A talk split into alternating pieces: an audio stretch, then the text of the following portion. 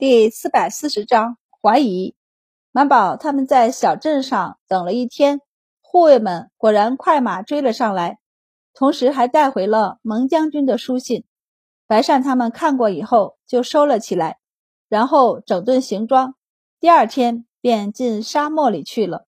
满宝他们有了骆驼，除了放一些重货，他们也好奇地爬上去坐了一会儿，然后就开始心疼起来。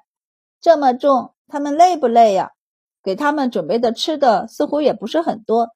大禹骑着马走在一旁，翻了白眼道：“他们这么大，就驮这么点货物，有什么累的？”不过满宝他们不肯坐了，下了骆驼继续骑马。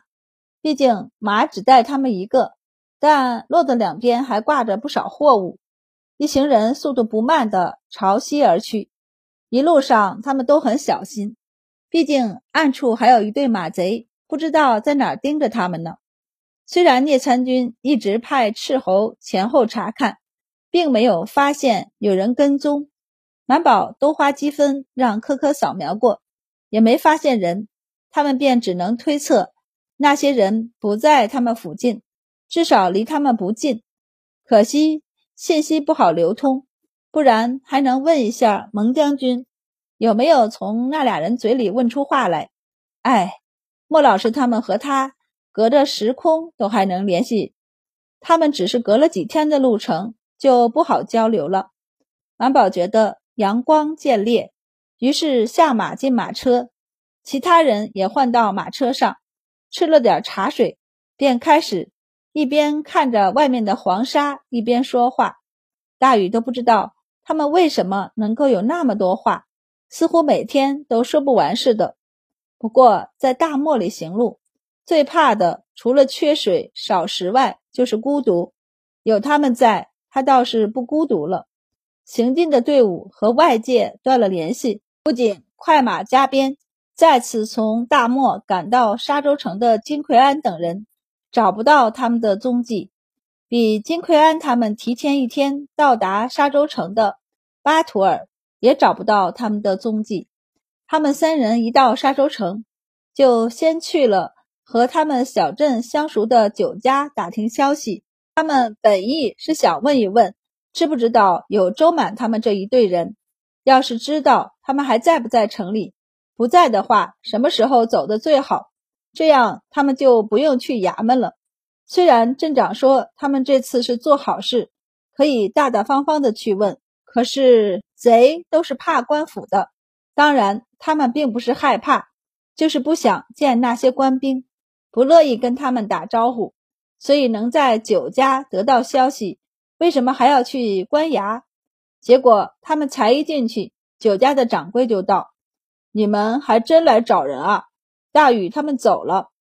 巴图尔愣了一下后道：“我知道他们走了，他们现在应该已经回到小镇了吧？”掌柜的，你知道大禹他们送进城的那个车队吗？他们现在还在城里吗？掌柜一脸莫名的看着他，你说什么？我是说大禹他们跟着那个车队走了，没说他们回你们小镇。他说他们接了车队的单子，要送他们去西域，就不知道收了多少钱。我看他们应该很高兴的样子，应该不少。巴图尔三人都惊呆了，大禹竟然跟着周太医他们走了。巴图尔用了快一个时辰的时间，才把这件事儿搞清楚。不仅知道了他们离开的时间，还知道大禹从沙洲城买了好多东西，要拿到西域去卖。据说大禹临走前宣称，等他从西域回来，他就去宿州或凉州里娶一个汉人媳妇儿。他的钱应该足够了。另外两个伙伴一起看向巴图尔，道：“怎么办啊？”巴图尔就抹了一把脸：“库尔班，你回去告诉镇长，我们两个去追他们，后面有恶狼在追赶他们，我们必须赶在他们追上前找到他们。”但其实不用人回去通知镇长，也察觉到了异常，因为他认为应该回到小镇的大雨。一点消息也没有。如果是路上耽误了，比他预计的迟到两三天也就算了。可这都七八天了，怎么还不见人影？镇长想到周满他们在他小镇停留的时间，脊背一僵，不会弄巧成拙，他们还在沙漠某处停留吧？管家道：“不可能吧，这大漠里也没多少人，有什么好玩的？虽然他处没有像他们小镇这样大的绿洲，可不代表没有绿洲，其他的地方还是有水，也有人居住的。谁知道周满几个会不会像停留在小镇一样停留？”镇长沉思起来，到底坐不住了，道：“招呼兄弟们，分成三队出去找人。周满他们也就算了。”我们可有二十号兄弟在里面呢，正碰上了。镇长突然一顿，又靠坐在椅子上，摸着下巴沉思起来。真碰上了，他们应该也不惧。他们有七八十号人，周满他们可是有一百来号人的。除了那十几个、二十个手无缚鸡外，其他人应该都是刀口见过血的。再加上大禹他们，管家笑道。稳了，镇长点头。只要他们没别的人手，那就是稳了。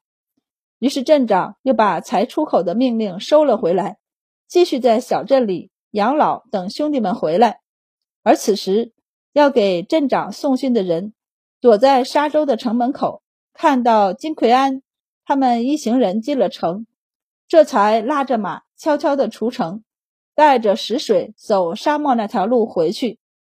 金奎安他们一进城，蒙将军就知道了，说是商队，但连车都没有，就是每匹马上带了些东西。城门那边的士兵检查的时候，悄悄摸了摸，里面不是粮食，就是麦麸一类的东西，但他们却按照布匹交了入城的税，一共是七十九人，都带了兵器，一进城就找了家客栈住下，卑职一直找人盯着。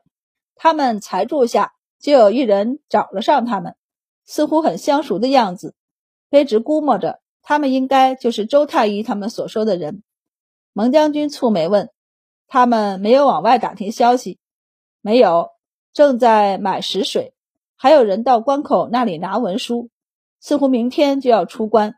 将军，要不要扣下他们的文书，将人拿了查问？”蒙将军沉思片刻，微微摇头。